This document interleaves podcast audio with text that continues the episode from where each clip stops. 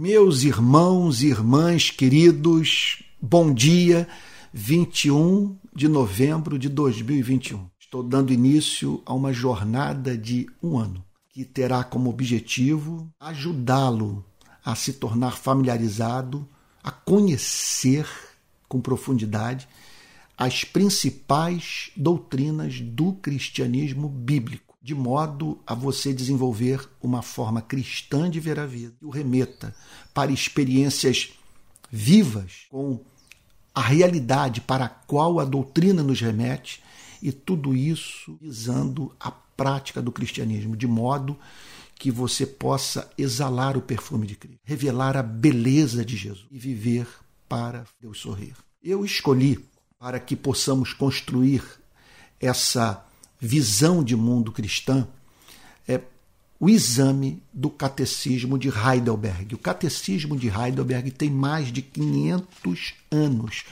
Permita-me aqui ler um parágrafo é, do, do, do, livro que eu estou usando, é, que contém o, o, texto integral do catecismo de Heidelberg, a fim de que você entenda é, o contexto histórico da redação desse catecismo extraordinário.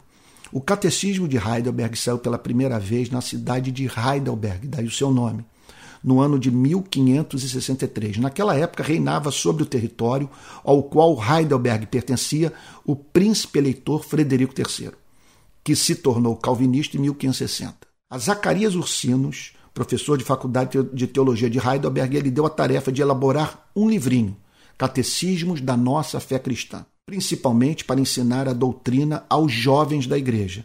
Ursinos fez uns projetos que foram discutidos por uma comissão da qual Caspar Olevianos também participava. O próprio Federico também colaborou nessa obra. Assim saiu o Catecismo de Heidelberg em fevereiro de 1563. Então, é, trata-se de um documento que faz parte do do patrimônio intelectual da tradição calvinista ou reformada. Texto que tem sobrevivido aos séculos, que tem passado pelo crivo de algumas das melhores mentes da história do cristianismo. E o estudo da doutrina, mediante o exame de, de um texto como esse, de um, de um catecismo, permita-me aqui também abrir um parênteses e dizer: Calvino dizia que não há cristianismo sem catecismo, sem catequese. Não há cristianismo sem catequese. O que ele queria dizer com isso? Não há cristianismo sem o conhecimento da verdade. Que a palavra de Deus seja ministrada à igreja na forma da apresentação das suas principais doutrinas. E o ensino, mediante o exame dos catecismos, ele tem ao seu favor o fato de que é, são perguntas feitas de uma forma muito cuidadosa, bíblicas que se relacionam aos temas mais importantes das Sagradas Escrituras e cujas respostas são oferecidas com impressionante clareza, fidelidade bíblica e concisão. Então, trata-se de uma forma de ensinar baseada nesse sistema de perguntas e respostas. Eu acredito que examinarmos um documento reformado como esse é de especial valor para a gente. Porque nós estamos falando de algo, repito, que passou pelo crivo da história. Uma tradição que está por trás da formação política, social, cultural de nações inteiras. É possível você dissociar a história de países como a Suíça, a Holanda, a Inglaterra, Estados Unidos da história da tradição reformada. Reformados, por exemplo, estão por trás da formação das universidades de Yale, de Harvard, de Princeton. E eu me considero um reformado. Tenho problemas com a cultura reformada dos dias de hoje. Mas quando eu vou para esses textos, eu confesso que sinto algo análogo ao que os dois discípulos no caminho de Emaús experimentaram. O meu coração arde. É, eu acredito que o cristianismo, que, que o calvinismo é o estágio do, mais elevado do desenvolvimento intelectual da igreja. É o cristianismo que se achou. Não mantenho relação preconceituosa com as demais tradições protestantes que creem na inspiração da Bíblia, que divergem do calvinismo. Contudo, embora reconheça o seu valor e me curve a, ao legado deixado por esses irmãos na fé não calvinistas, eu afirmo que há flores que só nascem no solo calvinista, porque nós somos, em grande parte, o que nós pensamos. E essas doutrinas são doutrinas, tocam a alma, que nos movem a viver de modo consonante ao seu conteúdo. E as consequências práticas são profundíssimas. Bom, vamos ao exame. Um ano de caminhada, eu peço que Deus me conceda graça para perseverar, para falar, para falar com clareza, objetividade, fidelidade às Sagradas Escrituras. Que você ouça sem resistência, desde que, é claro, você tenha identificado nessa escola dominical online a declaração daquilo que flui naturalmente das Sagradas Escrituras, porque certamente, em última análise, você não está querendo saber o que o calvinismo tem a dizer, mas sim o que a Bíblia ensina. Então vamos para a primeira pergunta, primeira pergunta do Catecismo de Heidelberg. Qual é o seu único conforto na vida e na morte? Essa é uma pergunta que tem a ver com a felicidade humana. E por que o catecismo começa dessa forma? Porque o cristianismo não é contrário à felicidade. A fé cristã não tenta erradicar o ineradicável do espírito dos seres humanos. É impressionante como que a Bíblia reconhece esse anelo por ser feliz, agrada-te do Senhor e ele satisfará os desejos do seu coração, diz o Salmo 37. Entrega o teu caminho ao Senhor, confia nele e o mais ele faz. É impressionante que a Bíblia também apela para esse anelo por ser feliz, fazendo promessas que têm como fundamento a palavra de Deus, obviamente, seu fundamento maior, mas que visam despertar o nosso interesse pela verdade a partir da percepção do nosso interesse pessoal sadio uma vez que fomos criados em mais semelhança de Deus. Então a, a Bíblia não condena a busca pela felicidade. O que ela faz é nos apresentar um conceito diferente de felicidade, que é próprio ao Evangelho e um caminho também exclusivo. Pertence exclusivamente ao Evangelho de nosso Senhor e Salvador Jesus Cristo. Então, qual é o seu único conforto? Na vida e na morte. Nessa vida dura, curta, incerta que nós vivemos. Qual é o nosso único conforto quando chegar o momento em que teremos que nos despedir de tudo e de todos que amamos. A resposta do catecismo é extraordinária. Você não vai encontrar hoje com facilidade declarações tão concisas, tão claras, tão bíblicas. Não vai. Você procura, eu vejo os púlpitos hoje carentes dessa fidelidade, repito, dessa clareza, dessa objetividade. O meu único conforto é que corpo e alma na vida e na morte, não pertenço a mim mesmo, mas ao meu fiel Salvador, Jesus Cristo, que ao preço do seu próprio sangue pagou totalmente por todos os meus pecados. Ou é, por todos os meus pecados, perdão, e me libertou completamente do domínio do pecado. Ele me protege tão bem, coisa bonita. Contra a vontade de meu Pai do céu, não perderei nenhum fio de cabelo. Na verdade, tudo coopera para o meu bem o seu propósito para a minha salvação. Portanto, pelo seu Espírito, ele também me garante a vida eterna e me torna disposto a viver para ele daqui em diante de todo o coração. Vamos à análise do texto. O meu único conforto é um conforto exclusivo. O cristão não consegue é, descansar é, em nenhum outro fundamento. Como diz Agostinho, tu nos fizeste para ti e o nosso coração não encontra descanso enquanto não descansa em ti. Os cristãos não entendem nesse sentido a cabeça daqueles que não têm como fundamento para a sua felicidade o Evangelho de Jesus Cristo. Porque ele é o único que responde a todas as perguntas do ceticismo. Aquelas perguntas que a razão nos leva a fazer, que o inferno também elabora. Sabe? São perguntas é, que carecem de um contraponto, de um contraponto que seja suficientemente forte para nos levar à experiência da esperança, de um contraponto que nos apresente uma resposta é, maior do que as ameaças à sua e à minha felicidade, bem como felicidade daqueles que nós amamos. Então, o meu único conforto, só nele eu repouso seguro. Somente debaixo das suas asas, somente ali eu sou capaz de, de cantar com júbilo.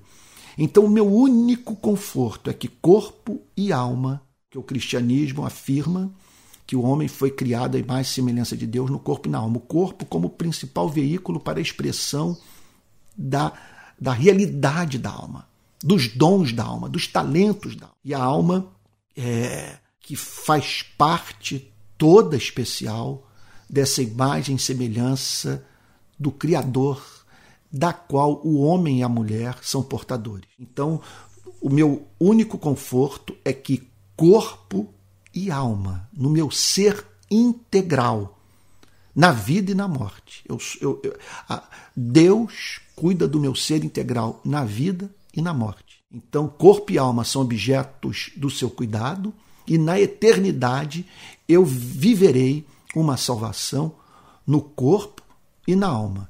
Um espírito, e aí eu uso como termos intercambiáveis, corpo, é, é, espírito e alma, é, há uma diferenciação teológica é, que não que, que às vezes que, que, que eu não julgo assim tão essencial assim para que nós estejamos ah, é, quer dizer para que seja eu não julgo essa diferenciação deixa eu ser claro entre alma e espírito o espírito seria aquela parte do nosso ser que nos leva a ter comunhão com Deus então, e a alma é aquela que nos faz ter contato com esse mundo. Na verdade, é o seguinte: nós temos uma substância material e uma substância imaterial, uma substância visível e uma substância invisível.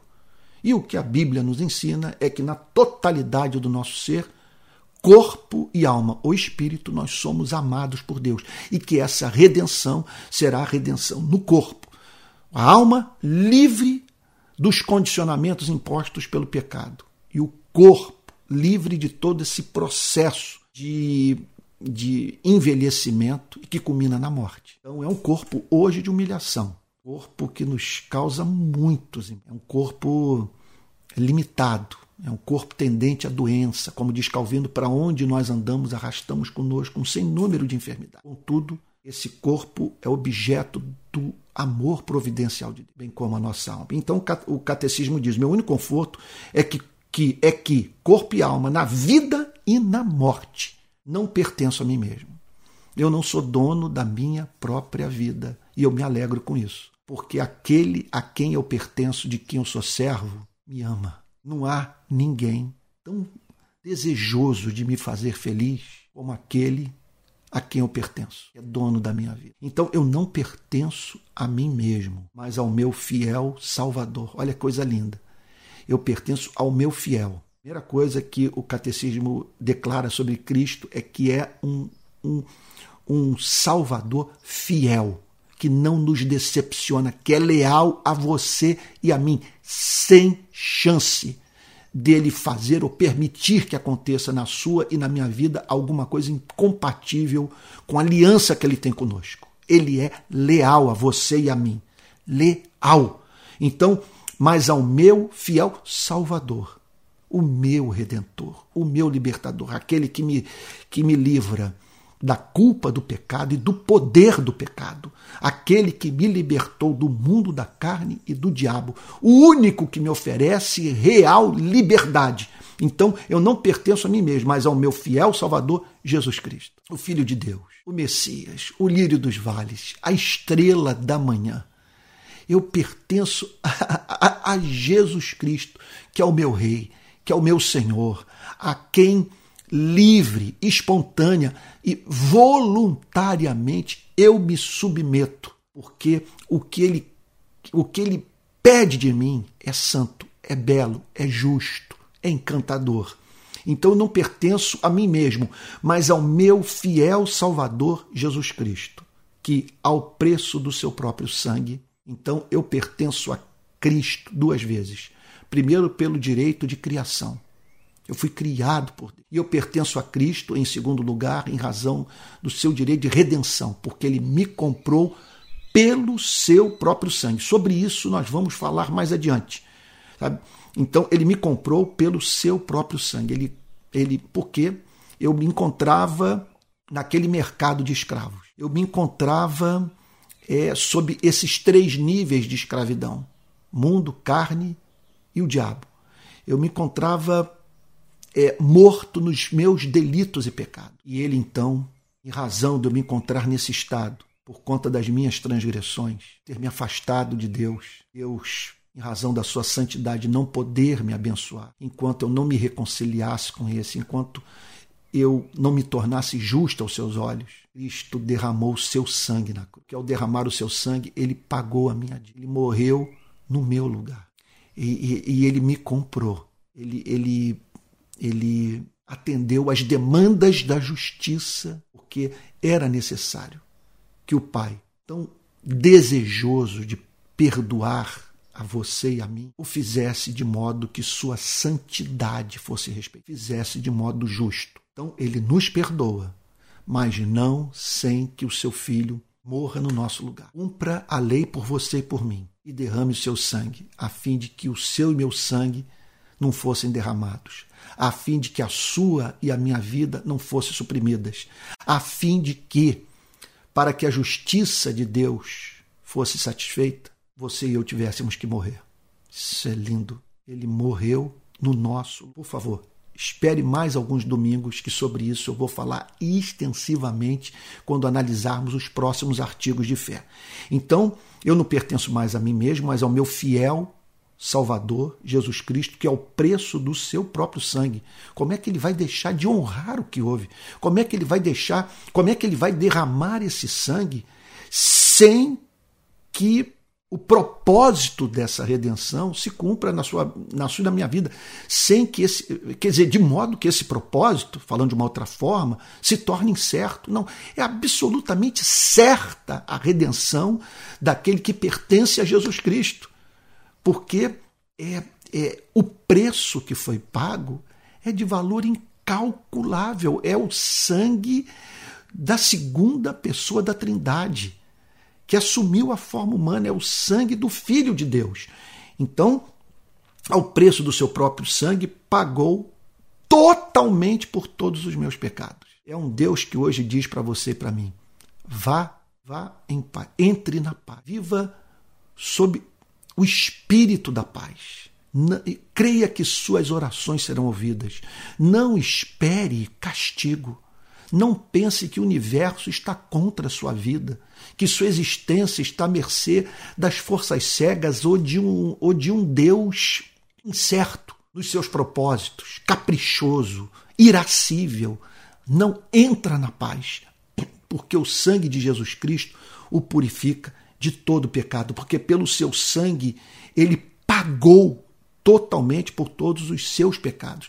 Pagou. Não é que pagou para o diabo, não é que pagou, sabe, para uma lei maior do que o próprio Deus que exigia de, dele sujeição a alguma coisa que não lhe fosse própria. Pelo contrário, o que ele fez foi satisfazer as demandas do seu próprio ser. O que ele fez foi nos amar de modo justo, de maneira que sua justiça e seu amor dessem as mãos. Houve amor, mas houve justiça.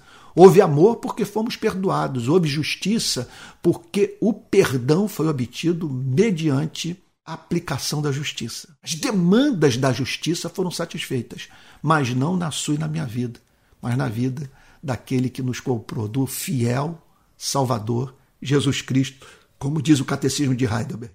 E ele me libertou completamente do domínio do pecado. Então, observe que a tradição reformada declara duas coisas: que nós fomos salvos da culpa do pecado e do poder do pecado. Ele nos libertou completamente do domínio do pecado. Não significa que não pequemos mais, não significa que não soframos tentações. Não significa que a luta da carne contra o espírito tenha cessado. Significa isto sim, que hoje nós temos subsídios para vencer o pecado e que um dia nós ficaremos totalmente livres dele. Significa que nós não temos mais uma dupla natureza, nós temos uma única natureza, uma natureza regenerada. Que se alguém está em Cristo, é nova criatura. As coisas antigas passaram e tudo se fez novo. Se o Filho nos libertar, verdadeiramente nós seremos livres. Então ele nos domina, ele nos libertou completamente do domínio do pecado. Nós não vivemos mais na esfera do pecado, nós não vivemos mais sobre a escravidão do pecado. Hoje o pecado nos incomoda, o pecado nos perturba. E, e, e hoje, é, é, em razão da nova natureza que nós recebemos, nós anelamos por aquilo que é congenial a ela. A nossa natureza quer a companhia de Deus, quer a comunhão com Deus. Nós vivemos hoje movidos pelo sonho de, de trazer prazer ao coração de Deus. Então nós pecamos, mas não da forma como nós pecávamos. E quando nós nos arrependemos, nós não o fazemos pelo medo. Nós o fazemos porque não queremos pecar contra quem tem sido tão bom para conosco. Nós não queremos pecar contra um ser tão doce que tem nos tratado com tamanha bondade.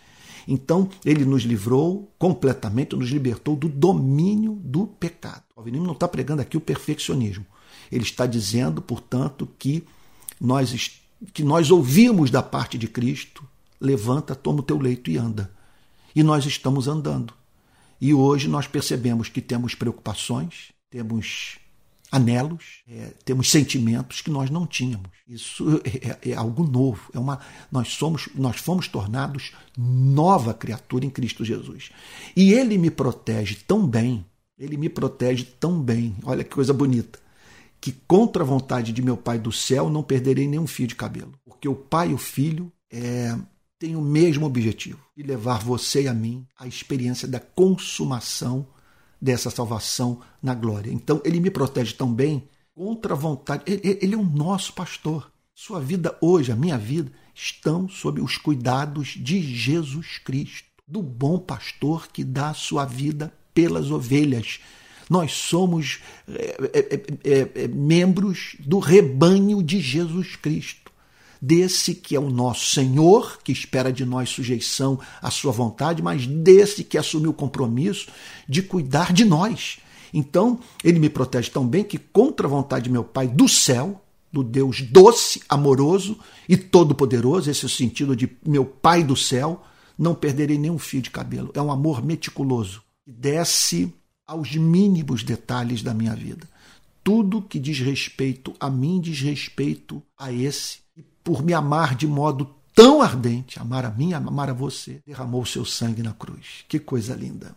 Onde encontrar, repito, fundamento para o nosso anelo por ser feliz. Sabe que não, sabe que não seja esse. Então, não perderia nenhum fio de cabelo. Última declaração. Na verdade, tudo coopera para o meu bem, o seu propósito para a minha salvação. Ele age na vida de uma tal maneira que tudo colabore para o meu supremo bem, para a visão beatífica, para a chegada daquele dia em que eu contemplarei a face do ser mais lindo do universo, em que eu adorarei em espírito e em verdade livre da, da dessa da, das dificuldades intelectuais que marcam a minha vida, dessas lentes embaçadas que me impedem de ver Deus tal como Ele é. Mas, devido a essa obra da graça na minha vida, contudo, não me impedem de conhecer o Deus verdadeiro, que, embora eu conheça de modo imperfeito e não exaustivo, eu conheço numa extensão suficiente para me afeiçoar por Ele, para saber quem Ele é e como viver de modo agradável ao meu Criador. Então, na verdade, tudo coopera para o meu bem. Observe o que, que o Catecismo de Heidelberg faz. Ele nos apresenta o, o modo de Deus nos proteger a fim de garantir a nossa eterna salvação. Primeiro, na verdade, tudo coopera para o meu bem, o seu propósito para a minha salvação. O que significa o seguinte: que a providência divina atua na sua e na minha vida, visando a nossa redenção final, de modo que tudo o que ocorre na nossa vida coopera para o nosso bem maior, para a nossa redenção, para a nossa glorificação. E o seu propósito para a minha salvação, aquilo que ele decretou para as nossas vidas, é justamente aquilo que representa o meio conducente para a obtenção desse, dessa grande finalidade, que é nós estarmos na Nova Jerusalém, em corpos glorificados, com nossa alma, o nosso espírito é, libertos de, de toda espécie de limitação intelectual imposta pelo pecado, de modo que livremente, em amor, sabe, com, os, com a, essa essa pressão que o egoísmo exerce sobre as nossas decisões é tornada inoperante. Que é isso? Isso que causa tanto embaraço à nossa vida hoje. Somos cristãos, mas ainda temos que travar batalha contra essa esse desejo mal informado de ser feliz. Ainda aqui e ali nós duvidamos do modo de Deus de nos fazer felizes, mas quando chegar aquele dia, sabe, o amor vai reinar inteiramente e, e, e, e livremente. Nós o adoraremos em espírito e em verdade, repito, num corpo glorificado. Então, na verdade, tudo coopera para o meu bem, o seu propósito para a minha salvação. Aí ele está falando da providência. Portanto, pelo seu espírito, ele também me garante a vida eterna. Aí já entra a obra do Espírito Santo. Ele garante a nossa redenção pelo seu governo providencial e ele garante a nossa redenção pela ação do Espírito. Ele também me garante a vida eterna, o, o Espírito Santo, e me torna disposto a viver para ele daqui em diante de todo o coração. Porque o Espírito opera em nós o querer e o realizar. Então, de um lado, a providência divina, de Deus guiando a vida, governando a vida, em nosso favor, de modo que alcancemos esse supremo bem, a redenção completa, a glorificação final. Agora, internamente, a essa obra do Espírito Santo, que faz com que desejemos a Cristo, e nos leva sentir o, cora o coração constrangido por esse amor, constrangimento que nos faz ver o pecado como uma aberração, que nós não podemos contrariar a vontade em pagou esse preço pela nossa redenção, derramamento do sangue do seu único filho. Então aqui está é, o catecismo de Heidelberg nos fazendo essa, essas impressionantes declarações. No próximo domingo, o meu desejo é apresentar a base bíblica de todas elas. Então, no próximo domingo, nós vamos fazer uma revisão desses artigos de fé, mas a partir do exame de textos das Sagradas Escrituras, que confirmam esse fato. Meu único conforto é que corpo e alma, na vida e na morte, não pertenço a mim mesmo, mas ao meu fiel Salvador Jesus Cristo, que ao preço do seu próprio sangue pagou totalmente por todos os meus pecados e me libertou completamente do domínio do pecado. Ele me promete, ele me protege tão bem que contra a vontade de meu Pai do céu não perderei nenhum fio de cabelo. Na verdade, tudo coopera para o meu bem, o seu propósito para a minha salvação. Portanto, pelo Espírito Santo, ele também me garante a vida eterna e me torna disposto a viver para ele daqui em diante de todo o coração. Essa é uma tradição de espiritualidade, causa desassombro. É uma pessoa que enfrenta o inferno porque ela está absolutamente segura da sua. Ela sabe que nada pode fazer com que ela seja arrancada dos braços de Deus. Meu, eu espero, meu Deus, eu espero que que você creia assim que essas verdades entrem no seu coração e propiciem esse conforto que serve para a vida, que serve para a morte, cujo fundamento é o fato pertencemos ao nosso fiel Salvador Jesus Cristo, que nos comprou com o seu sangue, nos libertando assim da culpa proveniente do pecado e do poder do pecado. Vamos ter um momento de oração. Pai Santo, nós pedimos de antemão que o Senhor vá na nossa frente, não permitindo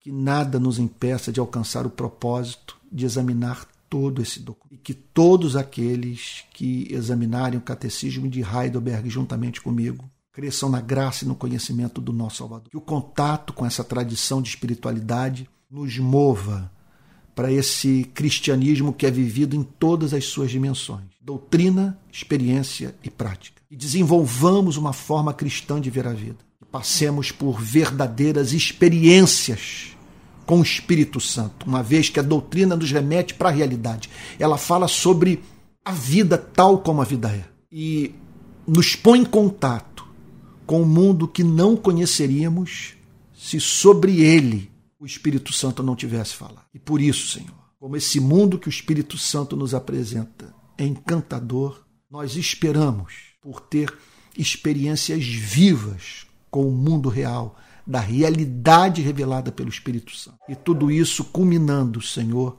num modo simétrico, belo, de reproduzirmos a vida de Cristo. Faz assim, Senhor, é o que nós pedimos em nome de Jesus. Amém.